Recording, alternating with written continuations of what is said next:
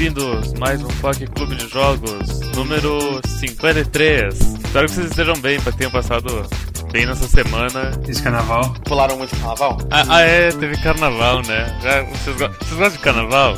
Então, Não. Eu gosto de batata. não tô falando com vocês, tô falando com o público. Então, eu sou o Storm, tô me enrolando aqui na introdução, mas junto comigo também tenho três rapazes muito supimpas. Dentre eles tem um chamado Mads, Oi? um outro chamado Arara e um muito legal chamado Rune. Biscoito. O jogo da semana é An Untitled Story, onde tu é um. Hum, será que eu já dou esse spoiler do que, que eu sou? Você é um ovo. Pode, pode, pode contar, você é um ovo. Não, eu. Cara, a primeira vez que eu joguei esse jogo, eu não sabia que eu era um ovo. Eu, eu achava que era uma achava- bolinha. Tudo bem.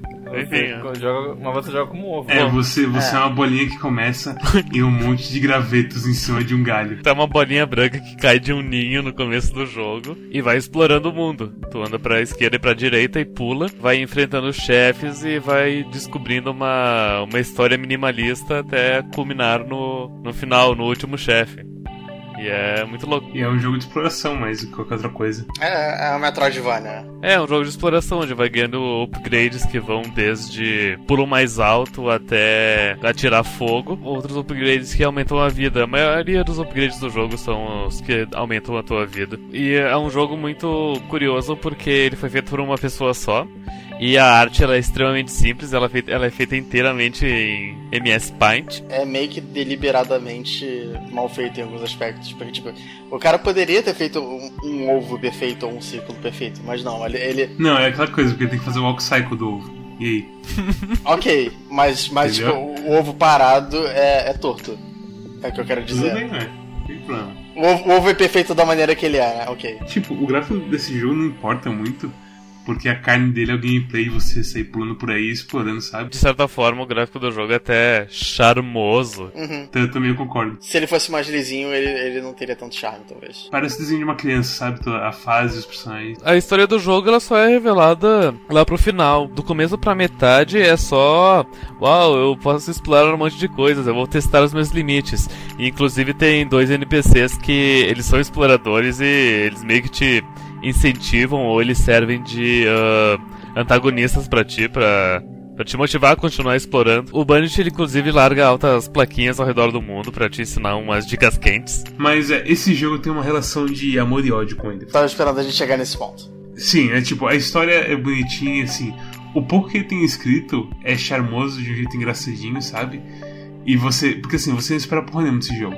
Você espera só de ser uma coisa que você vai passar tela por tela até chegar nos prêmios e você ser testado pra chegar nos prêmios. Esse conceito é bom, mas a execução de dificuldade desse jogo e a punição que você tem por morte e por erro eu acho que são complicadas. Ele é um jogo extremamente frustrante. Tem áreas específicas, tipo Highlands, que eu acho extremamente frus- frustrantes. Qual que é a Highlands? Highlands é que as pedras vão cair na sua cabeça. Ah, as pedras ficam caindo. Mas, cara, são três telas, é bem rápido. Não, tipo, a parte depois. Ah, a cortina. Porque são duas partes separadas, na verdade, né? É Highlands e Curtido. Eu tava numa chamada no, no Discord com, com o Arara e o Mads enquanto eu tava nessa parte.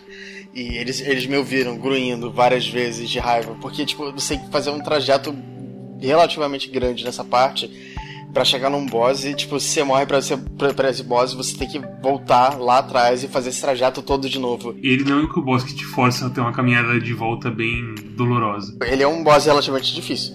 Eu diria que ele Ele é é um... o bate de primeira. Você bateu de primeira? Puta, eu não matei. de não. primeira. Os chefes têm é, uma coisa estranha. Se você entra em pânico, você se fudeu. Uhum. Você morre extremamente rápido. É, O dano que ele solta em você é uma coisa assim extremamente alta. Se você consegue perceber o pattern dele, que é mais ou menos sempre simples, e não um dos boss que é Bullet Hell, eles são extremamente simples. Então, o ninja que você encontra no topo de, de- da cortina, quando você percebe que ele tá dando trekking com os shurikens dele e que ele vai pro chão depois e fica só tirando pro, em perpendicular, fica extremamente fácil. A parte do chão é só tu ficar no chão e dar um pulinho simples quando vem uma shuriken em ti. É tipo, é, é simples. É, mas então, você tem que perceber a, a pattern deles. Uhum. É. Quando você percebe a pattern, eles são fáceis. Quando você não percebe a pattern, você sofre bastante. Tem um chefe especificamente que, mesmo sabendo a pattern, ele é bastante difícil, que eu acho que é o, o chefe. Acho que é da pirâmide ou alguma coisa assim, que você tem que subir. O da espada? E- A múmia? O da espada, Da exatamente. espada é Porque- muito difícil mesmo. A ideia desse chefe especificamente é que o- ele tem uma espada que fica rolando na altura do, do seu personagem. E de vez em quando a espada para e começa a focar um ataque que vai ser direcionado em você.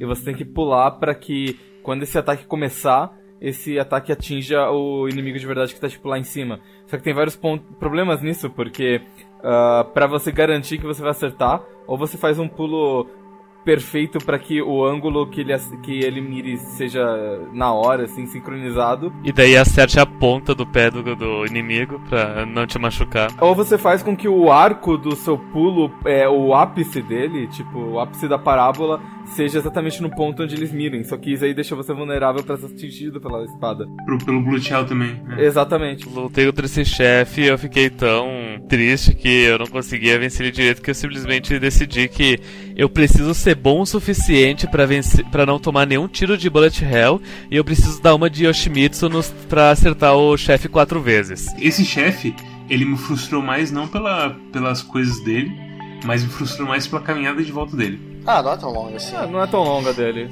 Pra mim, tipo, o chefe em si não é o problema. Se eu morresse pro chefe e me jogasse assim pra fora da arena do chefe e falasse tenta de novo, esse chefe pra mim não ia ser problema. Uhum. Porque eu, eu gosto dessas coisas, tipo, ah, eu tenho que saber que a espada tem que acertar ele, e eu tenho que aprender que quando a espada, a cópia da espada fecha nela mesma, ela sai voando.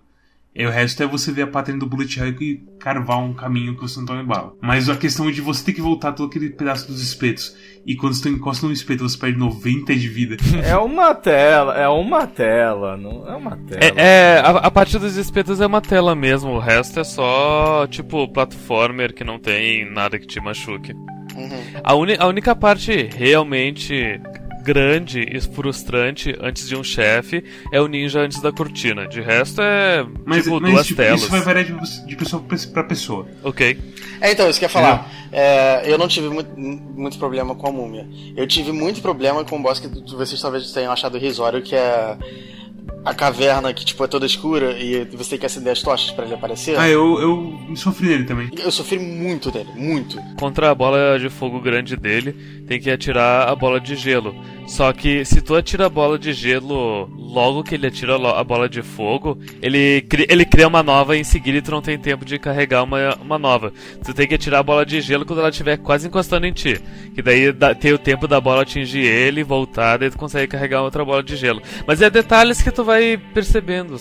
Não, então, isso que eu ia falar, é- isso foi uma coisa que eu percebi com o tempo. E nesse sentido, tipo, é, é, o, o boss foi bem pensado porque eu aprendi como derrotar ele. É, é, o- nesse sentido foi culpa minha. O fato de que no começo, tipo, eu não tava pre- prestando muita atenção no que eu tava fazendo, eu tava subestimando ele. A caminhada desse também é meio longa, não é? Que você tem que passar pela coisa das tochas e dos twomps. Tem um save point bem perto dele, não precisa tomar dano antes do chefe. É o que tem ali em cima, né? Esse point eu achei muito estranho ele. Tipo, porque você, se você acha depois do, do chefe, você pensa, pra que tem isso aqui? Uhum. Mas se, se eu tivesse antes do chefe, teria ajudado bastante. Sim. A, o coisa do, do tiro dele, você pode tirar e fazer com que ele. Se você pegar o timing exato de quando ele solta a bola de fogo, você consegue refletir nele na hora e sai tipo um foguinho dele pra, pra cima de você. Uhum. Que é o foguinho que transformaria o gelo em fogo de novo. Ah, é, a coisa da fase escura não ajuda ninguém. É um inferno. É, Faz, faz ser escura? É, to- todas as fases escuras de todos os jogos que a gente jogou até hoje Sim. no Quack são um inferno. Só serve pra, É. pra gente puto. Fora isso, tipo. É, tipo, eu olhei essa fase e falei assim, nossa, esse jogo tá indo tão bem, pra que Sim, isso, é foda. E sabe o Eu- pior? Eles não deixam ligado as tochinhas depois que você morre, então depois Sim. que você É. sai dali. O... Isso que eu, eu não tive tanto problema quanto vocês nesse jogo, eu vi vocês reclamando bastante. Eu não reclamei tanto, mas eu senti que ele era bem difícil em alguns pontos. Não porque ele é difícil, mas por- exatamente por causa dos save points que eles são mal localizados. Se, se os save points fossem melhor localizados, eles podiam manter a mesma dificuldade com o mesmo dano e ia continuar sendo. ia ser um jogo bem melhor. É só você pegar VVV, VVV, que tipo tem um save point de cada três telas, alguma coisa assim. E, e como é dividido em telas, assim como VVV, VVV, é, é um bom comparativo. Então a cada três telas do VVV, VVV, você vai ter um, um save point lá que você consegue eh, salvar, se você morrer você volta, enfim, tudo mais. Mas VVVVV, tu morre em, um- em uma porrada, né? A, a, resolução das telas do VVV são menores, então o tempo que você leva pra atravessar uma tela de VVV é bem, é bem menor do que uma tela do, do Untitled Story. Tem trechos e trechos do jogo, tem trechos mais uh, fáceis e trechos mais difíceis, e os difíceis são mais pro fim do jogo. E, tipo, o chefe ni do ninja que reclamaram, uh, depois que tu vence ele, tu pega o, o sétimo orbe e tu pode ir pro fim do jogo se quiser, não precisa explorar mais, sabe? Uma coisa que eu fiquei meio bravo com esse jogo é o seguinte, eles uh, escondem power-ups muito importantes atrás de lugares muito ridículos. É o do pulo que fica perto da árvore logo no começo. Sim. Que você que entra numa passagem secreta é, e é, é totalmente não inutível. E quando você entra, é, você, você, quando você entra naquela tela pela primeira vez, você não tá na, no ritmo de tipo. Exatamente. Nossa, eu, tenho que, eu, te, eu, tenho que encontrar todas as, para, as, as, paredes invisíveis e tudo mais. Esse tem uma, uma seta na parede. Quando você entra nessa tela, você não tá pensando, nossa, eu preciso explorar todas as paredes para encontrar todas as possibilidades do jogo. Só logo no comecinho. Você precisa dele, por exemplo, para vencer o, a cobra do mar, ou para você passar das partes de fogo, ou algumas partes que você precisa usar energia vermelha ou amarela, etc, para fazer platforming. Porque sem ele você fica bastante em desvantagem. Eu fiquei lutando contra a serpente, sei lá, lutei umas 10, 15 vezes. E eu não tava conseguindo dar dano nela, não tava conseguindo vencer ela, e tava levando dano toda vez que eu tentava, e eu não sabia porquê. E aí, tipo, Aí eu fui olhar as listas de, de habilidades que eu não tinha. Ah, tá faltando um de pulo, onde tá? Ah, é aquele do começo. Ah, você tem que fazer esse aqui. Nossa, que ridículo. Ele é um Metroidvania pra mim que, tipo, ele pende mais pra Metroid. Eu entendo porque que o Storm é, é, o que mais gostou de nós, assim. Não que eu não tenha gostado, não tô falando isso. Mas, tipo, é, é realmente é um jogo que o Storm gostaria bastante, eu imagino. É tipo, eu, eu entendo a frustração de, de tu tentar muitas vezes a, a mesma coisa e falhar mas ao mesmo tempo eu gosto disso porque eu enxergo o, o pouco que eu vou avançando cada vez que eu vou tentando, sabe? Uhum. Eu, eu, eu, percebo o meu progresso, daí, daí acontece às vezes de, sei lá, eu, eu chego lá na frente e daí eu, eu vou tentar de novo, daí eu, eu fico umas cinco vezes até passar da, da primeira tela, porque eu já me esqueci como é que passa da primeira tela uh, na questão de memória muscular. Mas enfim, é, faz parte. Essa é uma parte do, do estilo que o jogo é feito que quase todo mundo vai acho que discordar do Storm. Porque o Storm gosta de jogos que sejam completamente abertos, como esse jogo é.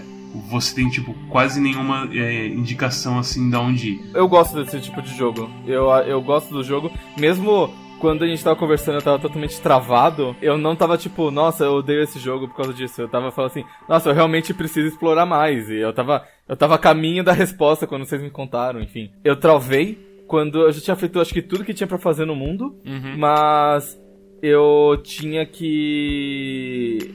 Eu, eu, tinha que basicamente deixar de ser ovo.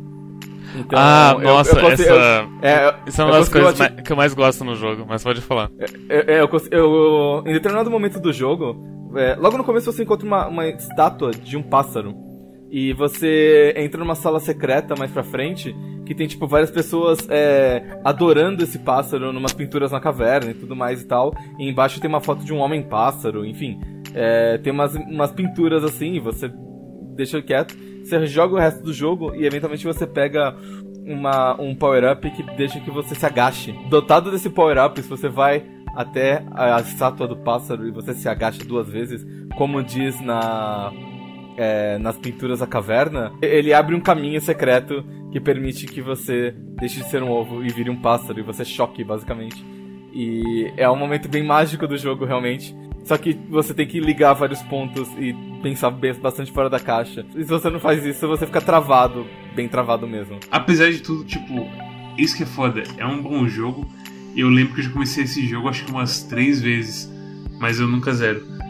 E tem, assim, enquanto você está descobrindo coisas e tudo mais, ganhando novas habilidades, é da hora. Mas aí chega o primeiro ponto que você fica preso e pensa, hum, estou preso. Pra esse jogo não tem vergonha nenhuma em tu pegar um guia, porque é bem mais divertido pegar todos os corações. Eu uhum. concordo. O que pegou mais para mim é que, tipo, a gente pega os jogos e a gente joga eles em uma semana. Beleza. O problema para mim é que eu não consigo jogar ele por tempo de mais de uma vez só. Eu, eu quero jogar ele até, até terminar ele. Eu tenho interesse ainda mas eu, eu não, não consegui parar o suficiente para jogar ele até o final. Eu sinto que, tipo, para mim é uma coisa que demoraria algumas semanas para eu ter vontade de terminar 100%. Pra referência, eu fiz 100% em 7 horas e meia. Nossa. É, pra referência, passei acho que umas duas horas só procurando como virar pássaro, então. Essa coisa do pássaro é foda, porque, tipo, é uma coisa que você nem sabe que você que você precisa ter. A não ser quando você percebe É. que os caras do portão não falam com você. Uhum. Quando eles claramente deviam falar alguma coisa, porque tem aquela, aquelas porra de portão ali. Depois que eu matei o penúltimo chefe, eu, eu tava com tipo 950 de cristais. E só a única coisa que faltava comprar no jogo é uma estátua de ouro que tu pode comprar pra tua, pra tua casa. Casinha, né? E que custa mil. E daí eu matei o, o penúltimo chefe e consegui então mil cristais. Eu voltei pra vila inicial só pra comprar a estátua de ouro, depois eu, te- eu voltei pra última dungeon. Ela faz alguma coisa? Ela, ela faz o teu pênis ficar mais grande. Entendi. Você pegou então até os corações dos minigames da casa, né? Sim. Eu tenho. Esse nossa, eu me impressionei no que eles pedem de você. são três minigames, né? O de asteroide, que. Ele é ok, né? Uh, eu demorei até vencer ele, porque eu não tinha me ligado que eu ficava in- invencível quando ativava o modo turbo. O de corrida, o Keep Going, é o mais fácil. É um Endless Runner bem simples. E o último é o Jumper, porque o, o criador desse jogo ele é o criador do Jumper, o criador do Run Man e o criador do Towerfall Ascension. Mas, mas não é difícil, tem tre- trechos do jogo mais difíceis que esses minigames. Tipo, tem aquela área do lado de, da cortina que tem um sign falando essa parte difícil. Tem um sinal que o Buddy descreveu que disse: Olha, eu se fosse tu nem, nem me importaria com essa parte. Mas ela, ela, ela não é das mais difíceis. Ela, inclusive. Não é, mas tipo, é aquela coisa de novo que se você cai dali, você tem que voltar Sim. uma partezinha. Isso que é chato. Porque eu tava interessado em fazer aquela parte mesmo, porque parece uma parte da hora de fazer, de você ter que Sim. carregar o seu gelo e tudo mais pra conseguir fazer as coisas. Mas não é vai. tão, tão ruim ah, caso tu caia. Tipo, abre o menu, ah, vai pra cima, quit, vai pra baixo, ah, restart last game. Tipo, eu, eu já, é, eu, já, eu já tenho o comando automático aqui na, no- na memória muscular, sabe? E tem um save point logo no início, então. Eu tive alguns problemas nesse jogo envolvendo as, as energias. Às vezes, eu acho que a hitbox delas é, é bem pequena, eu podia ser um pouco maior e fazer com que os, os negócios sejam mais consistentes, assim. Eu sempre senti que eu, eu passava reto por elas por causa de, de pouquinha coisa. Apesar disso, da hitbox ela ser pequena, eu acho que o controle do jogo é algo extremamente é, bem feito. Tirando o das energias, eu concordo. Ele é bem preciso. Ele é bem preciso. Assim. Eu só não acho preciso a coisa do. Assim, eu, eu tive muito problema com a coisa do tiro da bola de fogo. Tipo, carregar do depois carregar, a bola né? de gelo. Assim, mas Hum. isso que eu ia falar, eu queria falar isso pra encaixar no chefe do escuro, porque a maior dificuldade daquele chefe não é a questão dele ficar, tipo, rebatendo a sua bola de fogo. É a questão que você tem que aprender como funciona o seu, a sua carga de gelo. Você não tem um indicativo exato de quando você tem a carga do, do tiro de gelo. Esse que é o problema. É, Tu, tu ouve um, um segundo som. Você solta a carga de gelo, você não pode soltar o fogo e começar a carregar imediatamente. Meio que aprendeu o timing da coisa. Sim, Sim, exatamente. é. E é um timing estranho, porque você, você, tipo, pelo menos eu tô acostumado, sei lá, com Mega Man e coisas Sim, do que é tipo, só apertar e faz. Se você tá segurando o tiro, você tá carregando. Isso que importa. Não importa se você atirou ou não. Uhum. E nesse importa se você atira. Isso que me, tipo, me zoou assim. É, tem um delayzinho o tiro, é meio bizarro mesmo. O penúltimo chefe e o chefe final, eles são muito legais. E talvez vocês não gostem tanto quanto eu, porque eles envolvem Bullet Hell. Mas, enfim, eles conversam contigo e tem toda uma historinha, e é muito, muito massa mesmo. Eu, eu cheguei a entrar no Black Castle e passar uns dois ou três é, save points. Ah, eu parei no save point especificamente que eu, eu morri tantas vezes tentando passar dele que eu falei assim, ah, whatever, eu, não, eu desisto. Eu não tô com paciência pra isso agora, eu vou, eu vou, eu vou esperar um dia que eu tenho paciência mais. Eu te garanto que era questão de tu ir na cozinha, fazer um sanduíche, beber um, Não, com um copo de água e voltar. Com certeza, mas tipo, é- era tipo uma hora da manhã, eu falei assim, eu vou Uhum. dormir, meu trabalho, enfim. Blank Land me fez ter vontade de vomitar. Ah, Blankland. sim. É. Essa foi foda, cara. É. Essa foi. Quando eu jogava em Blackland, eu, eu virava a minha cabeça de um lado e pro outro pra eu ter a noção certa de onde eu ia cair. Então, Storm, pra quem você recomenda esse jogo? Eu recomendo esse jogo para as pessoas que gostam de Metroidvania, porque esse sim é um Metroidvania, diferente de Giga Breaker. Mads, pra quem você recomenda esse jogo? Eu recomendo esse jogo, como o Storm disse, pra todo mundo que gosta de Metroidvania, mas é um, é um estilo assim bem purista de Metroidvania. De que quase nada vão te falar pra você ir pros lados e por aí vai. Você vai até certo ponto, vê até. É, é- como é que se fala assim? é exploração no sentido mais puro da, pa- da palavra. Você vai até certo ponto, vê até onde você não consegue mais pular mas, é, ou atravessar, dá meia volta, vai até outro ponto e por aí vai até o fim do jogo. É deliciosinho assim de jogar, mas chegam uns pontos que te frustra e te machuca um pouco. Rune? É, eu recomendo pra qualquer pessoa que esteja com tempo livre, não tem nada para jogar, é de graça. É de graça. Você, perder, você não vai perder nada. Joga. Eu recomendo esse jogo se você gostou de um dos seguintes títulos. VVVVVVV One Thousand Amps uh, You Have to Win the Game uh, Super Win the Game Se você gosta de algum desses jogos Desses jogos meio, meio old school, assim, de exploração Ele é realmente bem legal Você realmente devia jogar Muito bem, se vocês não, eu nem vou, vou colocar a condição de se vocês gostaram, porque eu sei que vocês gostaram, porque ninguém chegaria nesse ponto se não estivesse gostando. Então, deem aquela força compartilhando com os amiguinhos de vocês, curtindo, dando RT, todas essas coisas legais que, que ajudam a, a espalhar a palavra. Espalhar a Pega, palavra. pega, pega um papel, é, anota o nome do canal, no, o link do canal no papel e grampeia no, no- no- na bunda do seu cachorro, assim. Não, Não, credo, cara, coitado. credo não. A única Tadinho coisa que eu não podia falar era tipo crueldade com animais. Você foi e falou, cacete, velho, não é possível. Podia falar grampeia no ônibus, seu radical. Então grampeia no ônibus, pronto. Grampeia no ponto de ônibus ali. Grampeia na bunda do cachorro, puta que pariu. É, não é fácil. Ai, cu. Não, não- não é fácil morar no Rio de Janeiro, olha as coisas que o povo faz. Mas enfim, deem, nos deem aquela força e obrigado pelo, pelo, pelas assistidas semanais. Qual o jogo da semana, Rony? E o jogo da semana é God Eater 2. Rage Burst. Rage Burst. Rage Burst. Eu conheço esse jogo, mas nunca joguei ele. Lady Burst. Eu sei que é um Monster Hunter like. Exatamente. Eu sei o que é God Eater, inclusive God Eater está disponível uh, neste momento nas suas plataformas favoritas Crunchyroll. Você pode assistir o episo- uh, todos os episódios agora mesmo legendado em português em HD Corta. no seu PlayStation, Corta. no seu Xbox, no Isso seu tudo. Android, no seu na iOS. Você pode assistir God Eater agora. Enquanto Quero- saboreia um croquíssimo com ketchup Heinz. Cadê, Exatamente. cadê meu dinheiro de anúncio? Queria dinheiro pra comprar um microfone novo que foi nessa lata com, com um fiozinho. Vocês me fazem esse monte de anúncio. Esse jogo é anime, esse jogo vai ser ruim.